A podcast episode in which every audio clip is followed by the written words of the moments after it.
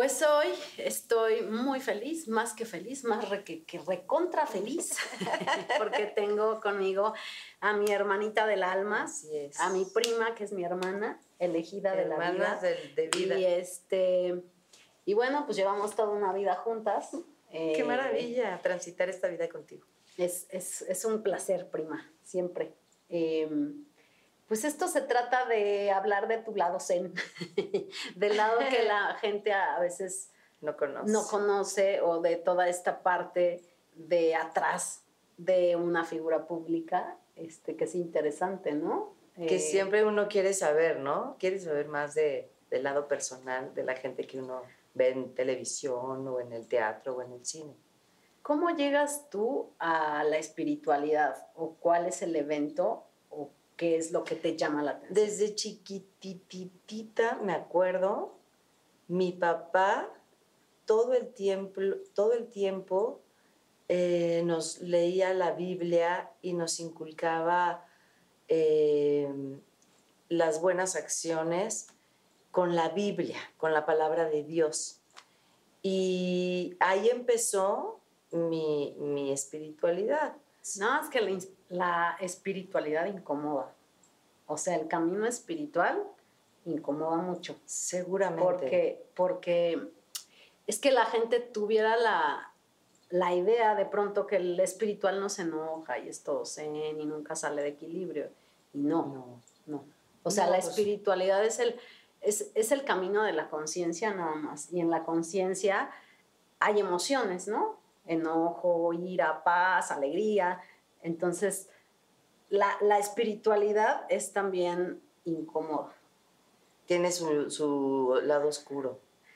Pues es que para encontrar la luz tienes que ver la sombra primero. ¿Cómo, cómo percibe Lisette su sombra? Fíjate que yo he trabajado a través de los años, tengo un monstruo que he aprendido a conocer y a abrazar a través de los años. Cuando se me manifestó la primera vez, fue muy fuerte porque conocí ese lado tan terrible mío. ¿Cuál? Muy malo. Eh, salí de mí para hacerle daño físico y con palabras a un familiar mío, ¿no? En este caso era una hermana. Y, y, de verdad yo dije, esto, esto no lo conocía me sentí muy mal conmigo el poder herir de esa manera. Yo nunca pensé que fuera capaz de herir a alguien físicamente y, y psicológicamente y emocionalmente a alguien con palabras, gritos y golpes. O sea, fue un ataque de ira. Fue ataque de ira y sí, yo, yo siento, porque hay cosas de las que me acuerdo y otras de las que no tanto, pero observándome, yo digo, claro, esta es mi parte más oscura. Salió un monstruo de mí que no soy yo, pero sí soy yo, porque ese es mi lado oscuro justamente, que lo conocí y, dije, tengo que aprender a dominar o por lo menos a guardarlo o a domarlo un poco más, que no salga tanto, que no salga seguido, que, no sé, pero yo dije, no quiero que me vuelva a pasar. Sí me volvió a pasar. Ese monstruo que conocí que no me gustó, lo saqué un par de veces más en la vida y llevo mucho tiempo, muchos años que ya no lo he vuelto a sacar, afortunadamente. Pero yo creo que porque estoy un poco más despierta en la conciencia, justo que dices, y, que me observo y digo, no, no, más vale que sí lo haga de forma para que no salga el monstruo. Lo he aprendido a, a domar no lo he domado del todo porque tampoco soy ese ser supremo que puedo dominar y bueno, no, no, pero sí, sí está más domado. Eh, eh, es que la única manera que tenemos de, poder vencer al enemigo o a la sombra es eh, rindiéndonos a que existe, ¿no? todos, todos sentimos ira, todos sentimos envidia, todos sentimos... El punto es qué peso le das y a qué enfocas la energía la enfocas a las buenas acciones, a todo esto, pero negarlo, no, no, no es algo que te lleve a poderlo resolver o a poderlo trabajar. Que es como cualquier enfermedad, eh, ¿no? La negación de que estás padeciendo de algo, pues es lo primero que no debes hacer. He aprendido mucho, y tú me has ayudado mucho también, lo he de decir, en, encontrar todo lo, lo, bueno y la conciencia y despertar y decir y, lo que uno tiene y aprender a, abrazarlo y a identificarlo y, poder acomodarlo. Afortunadamente también he ido de tu mano, que eso me ha ayudado muchísimo. Ah, vamos juntas, vamos juntas. Vamos juntas. Nos elegimos para evolucionar y yo creo que tú serás una persona que me acompañe toda mi vida. Así es, así toda la vida nos acompañaremos. Y, y, nos acompañaremos en lo bueno, en lo malo y en lo peor. En lo peor. y así hemos estado, en lo bueno, en lo malo y en lo peor.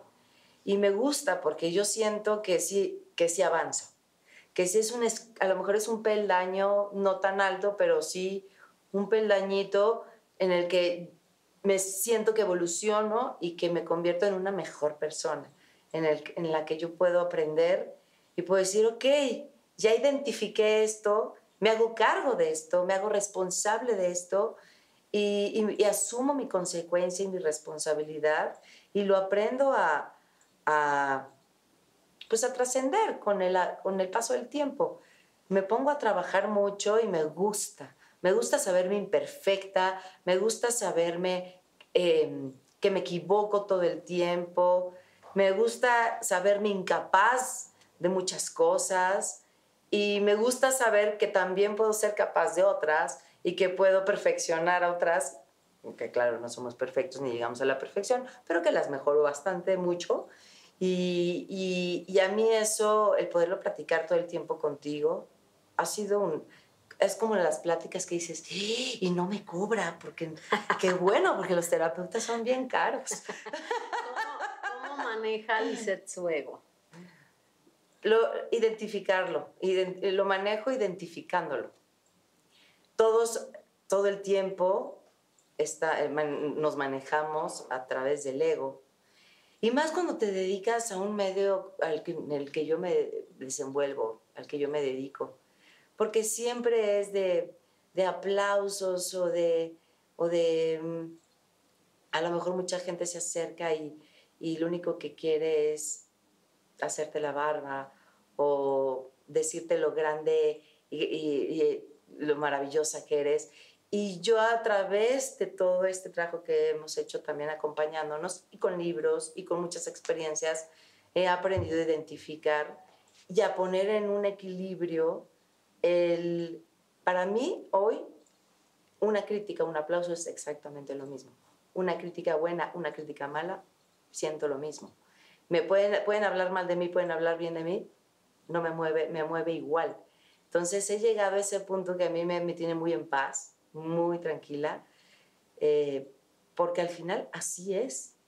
Es, tú sabes tus limitaciones, tú sabes tus fallas, tú sabes tus aciertos, tú sabes hasta dónde eres capaz, tú sabes en qué eres buena, tú sabes en qué eres mala. Y entonces, en el medio en el que yo me desenvuelvo, yo creo que lo tengo no del todo al 100 dominado el ego, pero lo tengo bastante bien acomodado. Hay que tenerlo observadito para que no brinque. Siempre, ¿no? o sea, porque somos ego, vivimos con ego. Completamente, fíjate que, no se nos trepe tanto. E, exacto. Ahora que, que, he hecho un cambio y que he hecho, eh, estoy llevando eh, mi vida hacia la conducción otra vez, regresando a, la conducción y luego la gente se resiste al cambio y, y de pronto leo ¿no? en las redes sociales cosas o comentarios que pueden ser negativos, pero a mí más allá de que me afecten, no me afectan, me estoy observando a ver qué me mueven, para ver si trabajo o, o qué tengo que trabajar. Y yo, y lo que yo me pongo a pensar es, Claro, pues es que tampoco tienes que gustarle a todo el mundo, no tienes por qué gustarle a todo el mundo. No le vas a gustar, no le vas a, gustar a, todo, el mundo.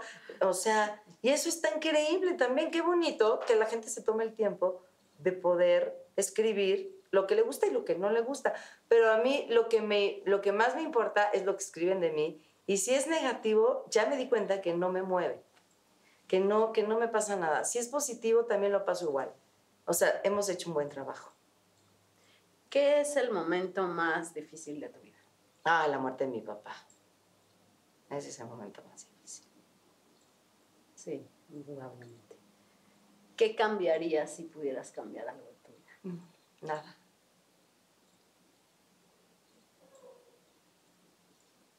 Yo creo que nada, porque pues al final ahorita soy yo quien soy, me caigo muy bien, estoy sola, llevo mucho tiempo sola, me caigo a toda madre. Todo me ha servido para crecer, para aprender. Yo creo que nada. Todo, todo sirve para hacer lo que uno es, ¿no? O Sí. sea, yo sí, yo sí hay dos, tres cositas que digo, si le pudiera O los regresar cambiaría. tantito, sí no hubiera hecho eso. Pero también... Pero a lo mejor también te sirvió, No, ¿no? no, bueno, indudablemente eh, somos el aprendizaje de todo lo que nos pasa. Sí. Entonces, eh, pues obviamente. Sí, claro, porque yo digo, por ejemplo, en el evento más, más importante que ha sido, o más doloroso de la muerte de mi papá, pues no puedo cambiar nada. O sea, si, si alguien me pregunta, gracias amor, si alguien me pregunta, ¿hubieras podido hacer algo para salvarlo? Es que nadie hubiera podido hacer nada para salvarlo. Nadie. Es muy reciente, eh, pero en algún momento sabrás y entenderás que todo pasa en su Así tiempo es. perfecto. Aunque lo sepas, hay una parte en tu emoción que no lo entiende todavía, porque Sí. pues, obviamente uno no desea no volver a ver físicamente a la gente que ama, ¿no? Sí. ¿Sabes qué me pasó? Eh, yo que mm, mis papás para mí son mi todo, este, en algún momento, o más bien todo el tiempo pensaba, son inmortales estos seres que amo profundamente, y cuando me di cuenta de la realidad, de lo que realmente pasa, que no son inmortales, la gente que ama a uno no es inmortal, los empiezas a trabajar y los acomodas. Todos vamos para allá. disfrutas, Y ¿no? los disfrutas, claro, porque a mí me preguntaban, ¿te pudiste despedir? No me tenía que despedir, todos los días hablaba con él, no tenía que despedirme de nada. Todos los días le decía cuánto lo amaba, le demostré todo el tiempo cuánto lo amaba, que es lo más im- importante, lo abracé, lo disfruté, lo abracé, lo apapaché, lo besuqué, me lo acabé, no se podía más. O sea, yo hice, no me quedé con nada. Nada más que no terminas de entender. Yo creo que estamos, nosotros los humanos, ¿no? Tenemos esta, este apego de, no, no podemos con la ausencia. Yo no puedo con la ausencia, de pronto sí me da este bajón de, de extrañación. Y- Totalmente sí, normal. sí, sí, sí. Y lo extraño y, y quiero oír su voz y, y lo quiero ver y lo quiero abrazar, pero pues bueno, yo ya llegaré para allá algún día, ya iré y te abrazaré. ¿Por qué? Nomás dejaste aquí un cagadero. ¿Cómo, ¿Cómo tomas tú, Lisette, tus decisiones? ¿Eres más racional? ¿Eres más intuitiva? Este, Sí, soy, eh, mezclo la intuición con, soy muy racional, muy racional y he aprendido a, a dejar, a no serlo tanto, a dejar a un lado no ser tan racional. Nada más em, para tomar mejor, mejores las decisiones y me ha- creo que me ha funcionado. Mm, mm, creo que no hay que irse al extremo de ningún lado, pero yo sí me inclinaba mucho a hacer, a pensar todo el tiempo, y repensarlo y reflexionarlo y vuelvo a darle la vuelta y lo vuelvo a pensar y le vuelvo a dar la vuelta. Ya hace mucho que no lo hago. Me dejo llevar por mi instinto, por mi gusto, por mi placer, por mi felicidad, por porque lo quiero hacer por, y pues porque ya, porque iba a decir una grosería, pero yo no lo voy a decir. quiero, por, porque pues por mis huevos. di lo que quieras, di lo que quieras. Eh, ¿cómo, ¿Cómo tú puedes reconocer la intuición en tu vida o en tu cuerpo?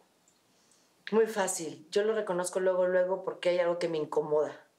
Corporalmente siempre voy a sentir algo que me incomoda. Eh, la intuición a mí me habla, se me manifiesta muy, muy rápidamente y lo identifico muy rápidamente. Al momento de, de pensar o de tener la duda en el momento, es, eh, algo no está bien, algo, eh, esa es la intuición.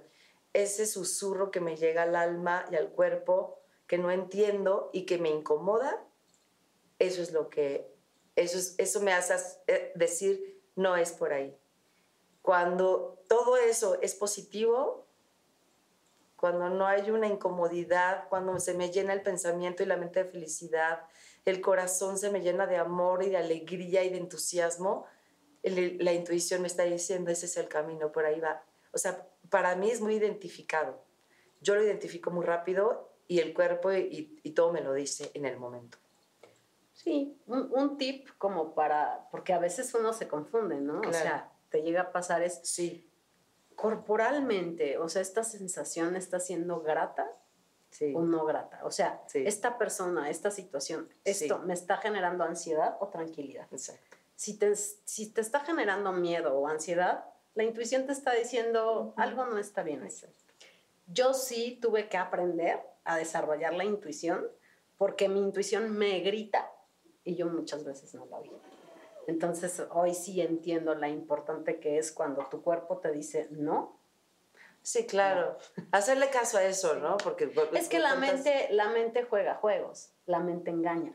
El cuerpo es el vehículo de la intuición. Sí, seguramente en algún momento, porque yo llevo mucho tiempo ya tomando, haciéndole mucho caso a mi intuición, pero obviamente también no la peleé mucho tiempo, seguramente no peleé esas incomodidades o esos detalles de los que hablas. Y, y hay que hacerles mucho caso, sobre todo en lo personal. Porque uno como la caga en esa. Ay, ¿a poco? no más tantito. Ah, no más poquis. Bueno, pues es parte del aprendizaje. Sí, pues sí. Pero ya, ya, ya, ya lo puedo, ya puedo identificar más qué me dice la intuición y hacerle un poco más de caso. Muy bien, muy bien. Pues Muchas gracias por, por haber estado aquí y nos vemos en otra cápsula en la que hablaremos de otro temilla contigo, más qué Bonito.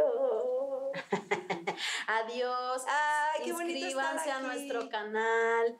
Escríbanos sus historias, sus preguntas, les vamos a contestar. Síganos en nuestras redes y nos vemos en la próxima cápsula con Van a conocer mucho de esta mujer. Van a aprender mucho.